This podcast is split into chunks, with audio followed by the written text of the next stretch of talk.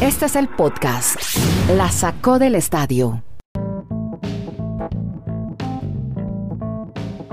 Episodio 620, gracias por darle play a este podcast que es eh, charladito, conversadito. Hablamos de deportes americanos con Kenneth Garay, que está en Bristol, Connecticut. Dani Marulanda está en este momento en el Retiro, la ciudad del Retiro en Colombia. Y yo soy Andrés Nieto Molina, saludándolos desde Santiago de Chile.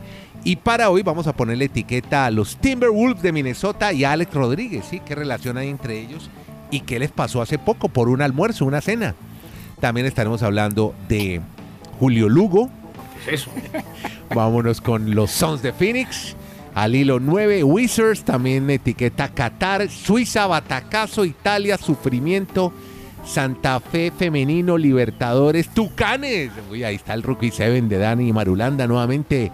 Eh, ataca otra vez, contraataca y vamos a ver si nos da tiempo a hablar de una tenista china de la WTA que anda perdida, como le gusta a Garay. Se perdió en China por unas denuncias que hizo. Pero empecemos por lo que pasó ayer en el Monday Night Football. Sorpresa, porque si no estoy mal, Kenny Garay desde el 2020 no ganaban los 49ers de locales ante los Rams. ¿Es así?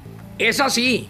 ¿Cómo le va, mi estimado Andrés Nieto? Un abrazo, Mm. ¿Cómo le Andy, va, un abrazo a Dani y a todos, desde Alaska hasta la Patagonia, desde Arica hasta Punta Arenas y donde quiera que se encuentre. Gracias Claro a que- usted que baja nuestros contenidos y en no, ANCO. no, le iba a decir que ayer hubo debate presidencial aquí en Chile, ya el domingo, primera vuelta presidencial, y un candidato dijo, de Arica a Magallanes. Y yo dije, ah, ahora nos puso otro punto. No, más no, no, no, extremo". no, no. El candidatito ese déjelo ahí. No, no, no. Aquí. ¿Quién lo dijo? ¿Quién lo No, dijo? ¿Bori? No, ¿Bori o Bori no. o ah, No, el alemán cast, el alemán cast que es... ah, No, no, no, no. Y, y aquí me interesa lo que digan Nieto Gracias. Y Marulanda. Candidatitos no. Candidatitos no. Bueno, muy bien, hágale, papá. Cuente. Jimmy Garoppolo, Mm. dos pases de touchdown. Jimmy Ward Jimmy G. devolvió a la zona de anotación la primera de sus dos intercepciones en el primer cuarto. Y San Francisco le ganó 31 a 10 a los Rams de Los Ángeles. Los Niners habían perdido cuatro de sus últimos cinco partidos, batacazo el día anoche, y estaban en riesgo de salir de panorama de los playoffs antes de tener la actuación de ayer en contra de los Rams, que ahora tienen siete ganados, tres perdidos. San Francisco llegó, eso sí, a cinco triunfos en fila sobre Los Ángeles. Pase de touchdown de Garoppolo a George Kittle y a Divo Samuel. Los Niners sellaron el triunfo cuando Garoppolo, recordemos, encontró a Samuel para un touchdown de 40 yardas en cuarta oportunidad y 6 por avanzar a inicios del cuarto periodo. 15 completos de 19 intentos, 182 yardas para Garoppolo. Odell Beckham Jr. debutó con Los Ángeles, también estuvo activo Van Miller. Odell Beckham Jr. firmó con el equipo, recordemos, la semana pasada finalizó con apenas dos recepciones para 18 yardas. Así pues que fue victoria para San Francisco y se ratifica lo que ha venido sucediendo en las últimas dos jornadas y ahora que saluda a Marulanda, Sí. él muy seguramente va a comentar al respecto. Hombre, palazo tras palazo tras palazo.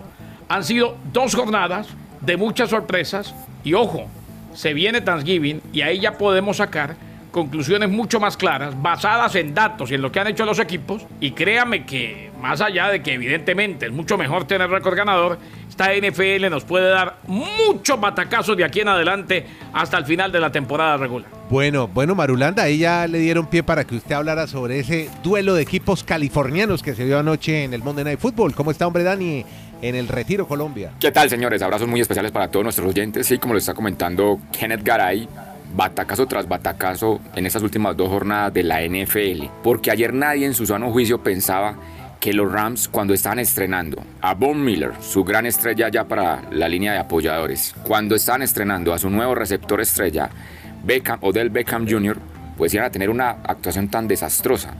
No anotaron más de 7 puntos, les anotaron más de 30. Y para los amantes de, analizar los planteamientos tácticos en los deportes y en el fútbol americano, sorprende que el juego de ayer San Francisco, el casi 70%, el 69% del ataque lo hicieron por la vía terrestre. Y con eso encontró una cantidad de huecos en, en los Rams que no nos imaginábamos mucho. Solo lanzó 19 pases Jimmy Garapolo, no tuvo errores como normalmente los acostumbra a tener y apareció Divo Samuel como la gran figura en el momento clave, encontrar los huecos oportunos en la ranura y por eso para San Francisco ayer fue una noche inesperada incluso para sus fanáticos de haber ganado de manera tan holgada y tan contundente a un candidato como todos hemos manifestado Andrés Kenneth de los Rams, de verlos, porque no, incluso en un Super Bowl, pero esta es la NFL. Semana a semana se hacen tantos estudios de cómo poder derrotar las debilidades del, del, rival y cuáles son mis fortalezas. Y creo que ayer San Francisco lo volvió a demostrar porque lleva cinco veces consecutivas ganándole a este equipo. Pero es que tampoco, ¿cómo van a esperar que juegue bien si apenas están llegando estos muchachos? Hay que dejar que se, que se adapten, ¿no? Cerremos NFL y nos vamos a NBA porque yo usted, sí. Usted, muy ben, usted muy benevolente. Sí, pero es que de entrada ya ganar paso a paso. Tienen un equipo. Oh, es que es un, eso es como en la, tienen un Ferrari y, y, ayer se estrellaron. Renaultcito 4. No, el tampoco. En la NFL no hay Renaultcito 4. Pero bueno, eso no, es otro. No hay, no hay. Sí, no, no, pero la nómina que tienen Me hoy, faltó decir el que uno un y el otro. Simca. Renault 4 al Bucaramanga ayer que no pudo con el Tol. Bueno, hasta luego. Óigame, mire, más bien eh, cuénteme, viejo Kenny, eh, ese chismo, no, no, no, no, un almuerzo del nuevo dueño, el famoso Alex Rodríguez, con los Minnesota Timberwolves terminó en una multa. ¿Por qué? ¿Qué pasó, hombre? ¿Qué hicieron? ¿Mucho ruido? ¿Que llevaron una orquesta? No, es que le cuento una cosa, Andrés. Violaron las reglas de la liga.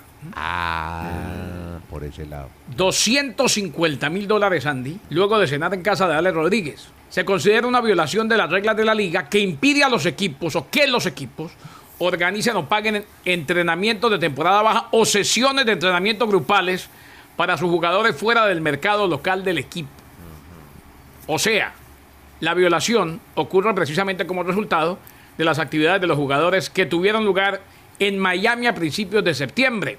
El equipo cenó con Alex Rodríguez y su socio minoritario Mark Lord en la casa de Rodríguez en Miami antes del campo de entrenamiento. No lo permite la liga, lo considera un entrenamiento fuera de mercado. Hay una cantidad de reglas, eh, no sé si serán todas mandadas a recoger, pero que terminan por establecer un orden sí. y que son admirables. Es admirable que una liga en cualquier lugar del mundo termine multando a alguien porque fue a cenar a la casa de uno de los dueños o porque fue a cenar a la casa de un aspirante a ser dueño sí. y se reunieron todos los jugadores porque lo consideraron una situación de trabajo que no se permite. Pero él no es dueño como aspirante todavía, Alex Rodríguez. Como Alex Rodríguez, uno pensaría primero que invierte en un equipo de Major League Baseball, no, pero se fue por la NBA. Pero qué tanto puede ser y importante el aporte de Alex Rodríguez a un equipo de baloncesto que me decía Dani Marulanda, el equipo pura, todavía no hace mucho pura, ruido. Minnesota. Pura farándula, pura farándula. Hombre, ¿qué tan importante puede ser? A ver, que lo que se le aprobó de parte de la NBA a él y a Marlor es ser dueño del 20% del equipo. O sea, son dueños minoritarios. Claro, poquito. Lo que dice Dani, pura farándula, estoy de acuerdo. Eh, Ale Rodríguez, sí, Miami es Dolphins. Ale Rodríguez es multimillonario. Pero no sé quién se quedó, quién se quedó con las acciones de los Dolphins, Mark Anthony o Jennifer López. No, es verdad. No, es que todavía está, están los Estefan, Gloria Estefan, no, no, no, sí, pero, Serena pero, y, y Venus creo, Williams. Creo, Hay una cantidad de gente que aparece ahí. Creo que Mark Anthony se quedó con las acciones que tenía con inversión. Jennifer López. Hay una cantidad de dueños minoritarios, estrellas, superestrellas, en los equipos de los Estados Unidos. La inyección económica de Alex Rodríguez. O sea, Alex Rodríguez comparado con lo que puede tener un dueño de franquicia claro. en los Estados Unidos, de NBA, Poquito. inclusive de, bueno, lógico, de NFL, de béisbol, inclusive de NHL o MLS, Pobre. la inyección económica no, Sí. no es. Y lo que dice Marulanda, no, por figurar, como meter, mete una platica acá, otra allá, pero es más simbólico más bien. Es, simple- Bien. es simplemente para tener un palco VIP. Y si llegan a finales, aparecer ahí en un selfie. Porque nunca van al estadio, nunca se enteran de nada. Es más, ¿sabe quién, a, quién le hubieran dado anillo de campeón del béisbol si ganan los cerveceros de Milwaukee? ¿A quién? A Giannis Antetokounmpo. Ah, Yanis. ¿Él tiene acciones ahí también? El tiene minoritario. Minoritario. Y usted que se la sabe toda Marulanda, ¿Drake tendrá en los Raptors? Porque ese tipo sí que Debe le ser, faltaba era jugar en las finales, ¿no? ¿Se acuerda? No, hay unos que, hay unos que sí. Spike Lee. Sí. ¿Cómo se llama el de, En el los de Knicks. Jack Nicholson. Claro. Jack Nicholson. O Jack sea, Nicholson. esa gente yo la respeto. Pero hay unos que no me digan que simplemente por, Claro. por aparecer una selfie una vez, una vez al año y no más. Pero bueno. Bueno, muy bien. Vamos al deporte. Eso. Hablemos Ah, ni más bien de siquiera los en la y plata que se la gasten en eso. Ah, sí, sí, Bueno, ya cada entonces, quien hace ya metámonos en el juego porque Marulanda ya nos está Sí. aquí Yo quise comprar al Bucaramanga, pero el vendedor de gasolina me dijo que no. Ya venga, que estamos volviendo muy farandulero el podcast. Por favor, Sí. metámonos ya al juego porque los Suns han ganado. 9 al hilo. Sí. y Washington perdón, perdón. 5. Sí, ya no me Exactamente. No me arme. Los Suns sí que están, los sí que están calientes. Nueve victorias consecutivas del equipo de Phoenix. Ese, ese equipo arrancó la temporada una victoria, tres derrotas y desde ese registro nueve triunfos en fila, con obviamente CP3, con Devin Booker y apareció nuevamente la maquinaria de esta franquicia de la NBA. Y en el este los Wizards llevan cinco victorias al hilo. Y aquí me surge una pregunta, Garay, Andrés y oyentes. señor, cuente. ¿Qué tan bueno sea que los Wizards hoy sean el mejor equipo del este? Porque ahí es donde está nuestro colombiano Jaime Chenique. Ay. Y si el equipo va muy bien, pues Jaime no lo van a voltear a mirar para nada. Es mejor que, diría uno, No, a que nosotros nos conviene que, que a los Wizards les vaya muy mal para que juegue Chenique. Hombre, esa es la verdad. Claro. Para que se, claro, para que se, para que pueda vender la, abrir la venta de camisetas de Chenique. Eso, Él ya Colombia, tiene contrato de doble vía, ¿no? No de doble vía, todavía está apenas en la, en la G League. O sea que todavía le faltan muchos pasitos, pero por eso uno diría, es mejor que el equipo le vaya mal porque le van a dar la opción de, vamos a ver qué tenemos allá abajo. Pero si todos están arriba muy bien, pues va a ser el proceso más largo, se imaginaría uno. No, cuando uno ya tiene que ver qué tiene allá abajo, eh, definitivamente anda mal. Por eso. ¿Qué pasó? Oh, o sea, de las divisiones menores, la Por eso, es por como eso, un qué bueno que proceso les para vaya mal, evolucionar. entre comillas, para que Chenique suba. Venga, eh, Garay, cuénteme quién es Julio Lugo. Pues aparte que era un suegro mío, ¿quién más puede ser Julio Lugo en el béisbol? ¿Por qué es tan importante? Y hoy hacemos el obituario hasta ahora aquí en el podcast. La sacó del estadio. Claro, y es una de esas noticias que uno no quisiera dar, Andrés, y puede sonar cliché, pero a uno nunca le gusta decir que nadie se nos fue, que se adelantó en el camino y mucho menos a los 45 años. 45. Y alguien, Muy joven. y alguien que vimos jugar, Julio Lugo, No me diga. murió saliendo de un gimnasio. Eh, se dice que fue un ataque cardíaco. Primero lo reportó Enrique Rojas de ESPN.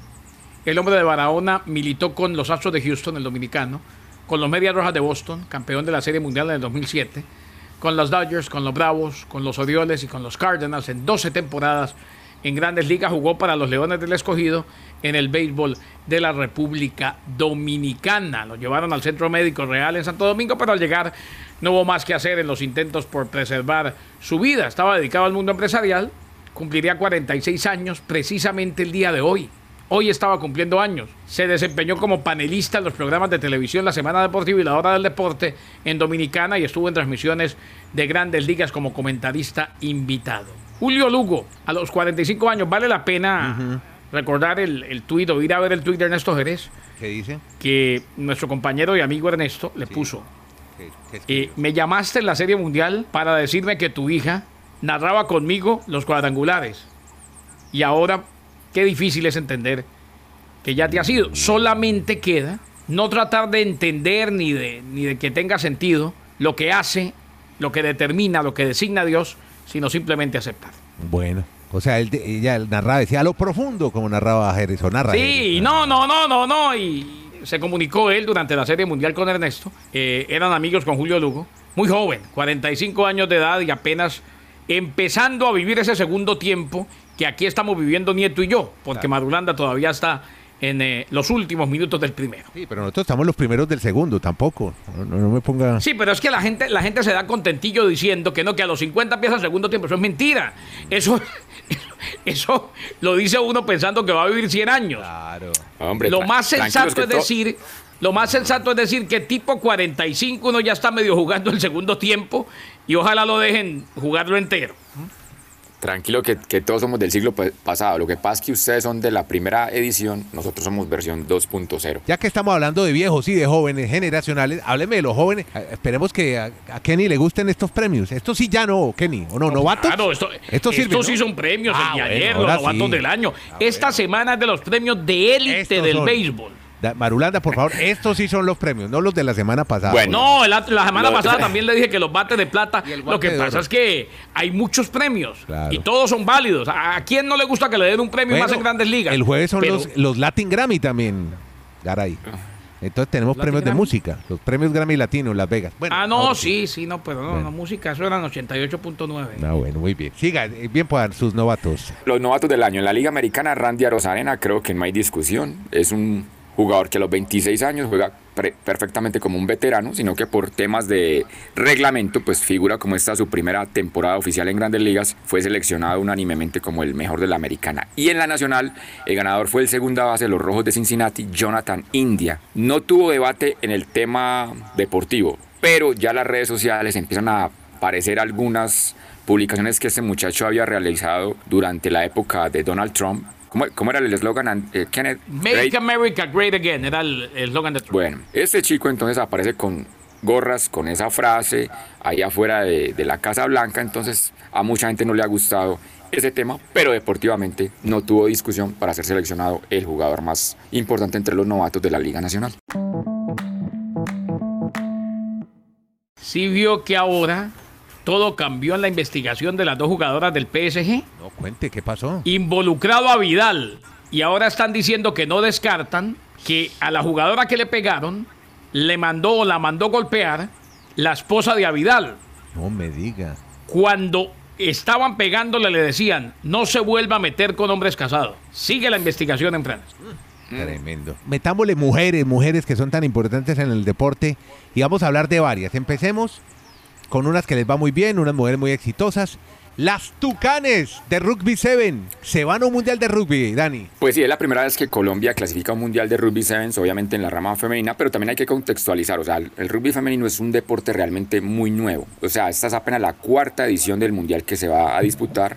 Cada cuatro años se, van a- se están jugando, el primero fue en 2009, y este año tuvo la particularidad que para Sudamérica hubo un cupo más. Normalmente ese solo era un cupo y siempre iba a Brasil, pero como para este mundial dieron un cupo más a Suramérica, pues las colombianas aprovecharon esa oportunidad, derrotaron a Argentina y van muy bien por ellas porque siguen abriendo un espacio muy importante para este deporte en Colombia, pero simplemente queríamos aclarar eso también de por qué van 16 países al Mundial de Rugby Sevens, pero la, la forma en que se entregan los cupos pues le da esa opción a Suramérica de tener uno más y por eso Ya estuvieron en Olímpicos, ¿no? Las Tucanes. Claro, Sí, no, to- todo lo de ellas es, es una hazaña, todo es muy, muy importante destacar, pero no nos olvidemos, o sea, eh, es por, por regiones que se pueden entregar los cupos para ir a, a los mundiales. O sea, si nosotros hacemos un mundial con las mejores del mundo en ese deporte, Colombia no iría.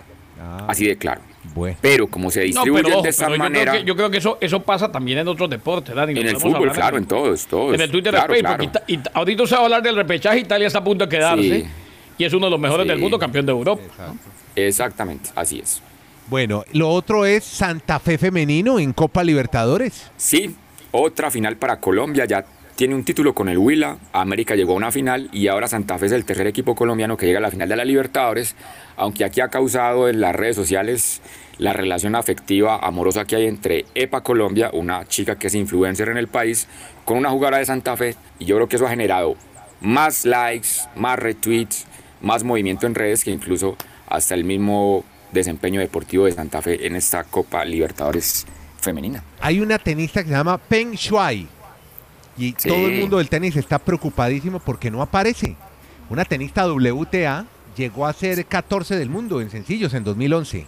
Lleva una semana desaparecida porque públicamente denunció a un ex viceprimer ministro de China. Lo. Mm, que el hombre había tenido relaciones con ella. Exactamente. Unas acusaciones muy preocupantes. Así que, pues está todo el mundo. Hasta Chris Ever puso un tweet. Dice: Conozco a Peng desde que tenía 14 años. Todos debemos estar preocupados. ¿Dónde está? No aparece. Todo el mundo del tenis. Alice Cornet también pregunta por ella. No nos quedemos callados. Where is Peng Shuai? Es una, un hashtag que es tendencia mundial buscando a esta tenista porque escribió una relación que inició, es una, describió la agresión como relación consensuada intermitente con Shang Gaoli, que del 2003 al 2018 hizo parte del comité permanente del Politburo del Partido Comunista en Chino. Pero el posteo fue eliminado en minutos, las acusaciones se extendieron y, y ya, no volvió a aparecer nunca más y no se sabe nada de esta tenista china. Y cerremos ya con el fútbol. Relación consensuada intermitente significa que si eran amantes y se veían de vez en cuando, ¿no? Sí, pero, pero bueno. No, yo simplemente, simplemente es que, para poner en contexto, porque si decimos consensuada intermitente, Sí. por ahí mucha gente no la entiende bien. O sea, Exacto. a él no se le está acusando de violación ni nada por el estilo, simplemente se preguntan dónde está la Sí, tenista. ella lo que hace es denunciarlo públicamente que existía esa relación con un miembro del gobierno, pero qué curioso que cuando lo denuncia ella no volvió a aparecer. Podcast La Sacó del Estadio. En Twitter, arroba La Sacó Podcast.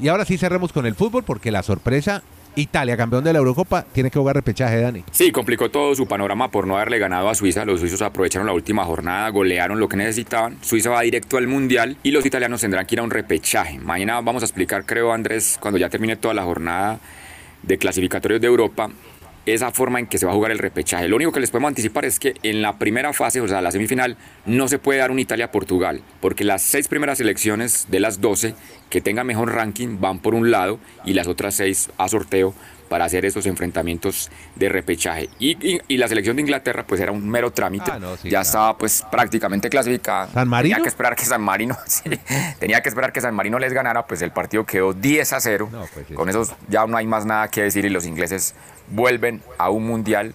Desde el 98 siempre han estado en los mundiales de fútbol la selección de Inglaterra. Bien, amigo, gracias a todos, a Kenny Garay, Dani Marulanda. Yo soy Andrés Nieto desde Bristol, El Retiro y Santiago de Chile. Hacemos este podcast streaming Gracias por darle play, por estar, eh, por querernos seguir y seguir los deportes americanos a través de este podcast. Se llama La Sacó del Estadio. Muchas gracias.